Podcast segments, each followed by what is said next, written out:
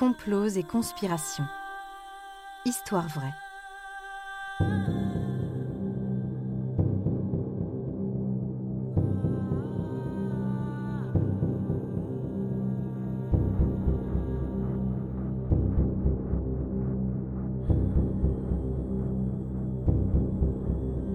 Un programme Studio Minuit.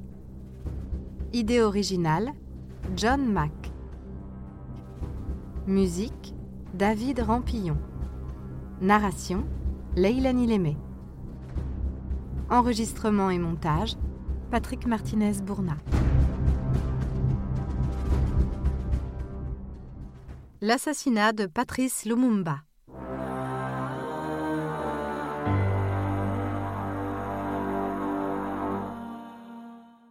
À la suite de la Seconde Guerre mondiale, différents processus de décolonisation se déclenchent dans le monde, principalement en Asie et en Afrique.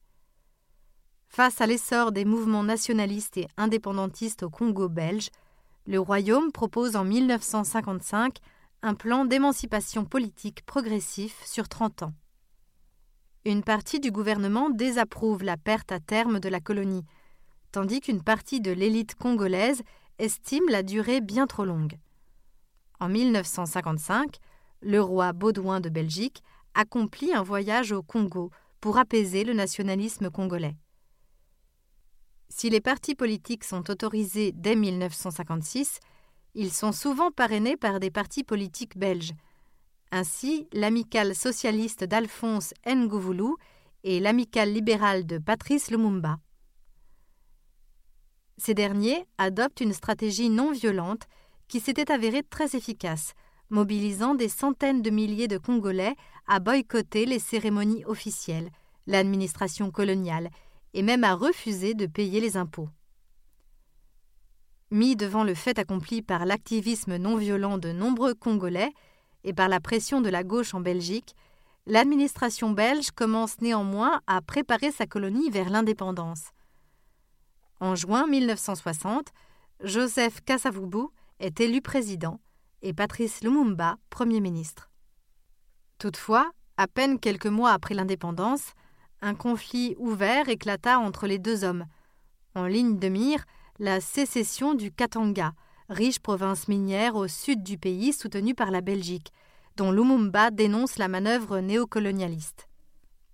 La situation se tend autour des fonctionnaires belges encore en poste au Congo, et le Premier ministre enclenche l'africanisation de l'armée, mettant à la porte les gradés belges. La Belgique envoie alors plus de 10 000 soldats au Katanka pour soutenir la révolte menée par Moïse Tchombe. Alors que Lumumba veut répliquer militairement pour éviter la sécession, l'ONU l'en empêche, ce qu'il vit comme une trahison. Des documents américains attesteront plus tard qu'en août, le directeur de la CIA, Alan Jules, indique à ses agents à Léopoldville que l'agence a pour objectif la mise en retrait de Lumumba. En septembre, le président Kassavubu révoque le Premier ministre et son gouvernement alors que la Constitution l'interdit. Lumumba refuse donc de quitter son poste, fait voter une motion de soutien du Parlement et exige à son tour la révocation du président pour trahison.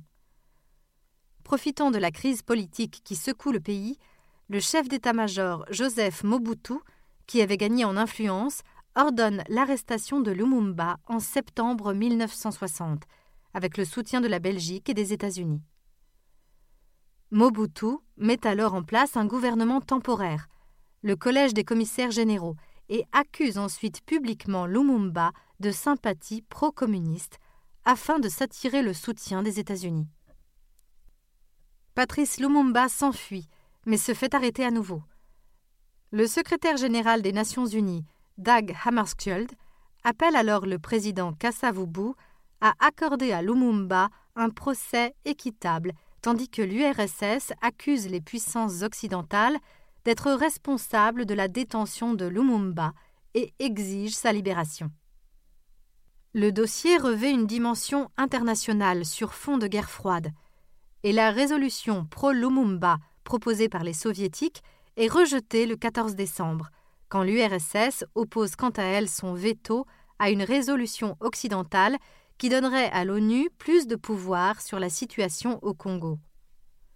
Alors qu'il doit changer de prison, escorté par des policiers belges, le héros national Lumumba est mystérieusement assassiné en janvier 1961, officiellement par des villageois du Katanka, sans que son corps ne soit retrouvé. L'annonce de ce meurtre fait polémique et engendre de vives protestations dans le monde devant les ambassades belges. Plusieurs des partisans de Lumumba seront exécutés dans les jours qui suivent, avec la participation de militaires belges. En 1965, Mobutu organise un second coup d'État et évince Kasavubu, l'assignant à résidence. Grâce au soutien de la Belgique et des États-Unis, son armée renverse petit à petit la révolution paysanne menée par l'ancien ministre de Lumumba, Pierre Moulele. Celui-ci doit fuir le pays en 1966, mais en 68, Mobutu le convainc de revenir d'exil, lui promettant l'amnistie. Mais une fois rentré, Mobutu le fait torturer publiquement en lui arrachant les membres jusqu'à la mort.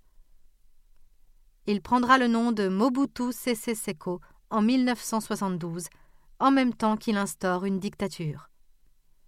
Son régime sera protégé par les puissances occidentales au nom de la lutte contre le communisme et il exploitera son propre pays à ses fins personnelles, faisant ainsi fortune jusqu'à la fin de son règne au début des années 90 avec la fin de la guerre froide. En 2002, le gouvernement belge reconnaît avoir eu une responsabilité indéniable dans les événements qui ont conduit à la mort de Lumumba, mais il refuse d'admettre l'entière responsabilité. La même année, des documents sont déclassifiés par les États-Unis, révélant que la CIA aurait soutenu politiquement et financièrement les opposants à Lumumba, en particulier Mobutu.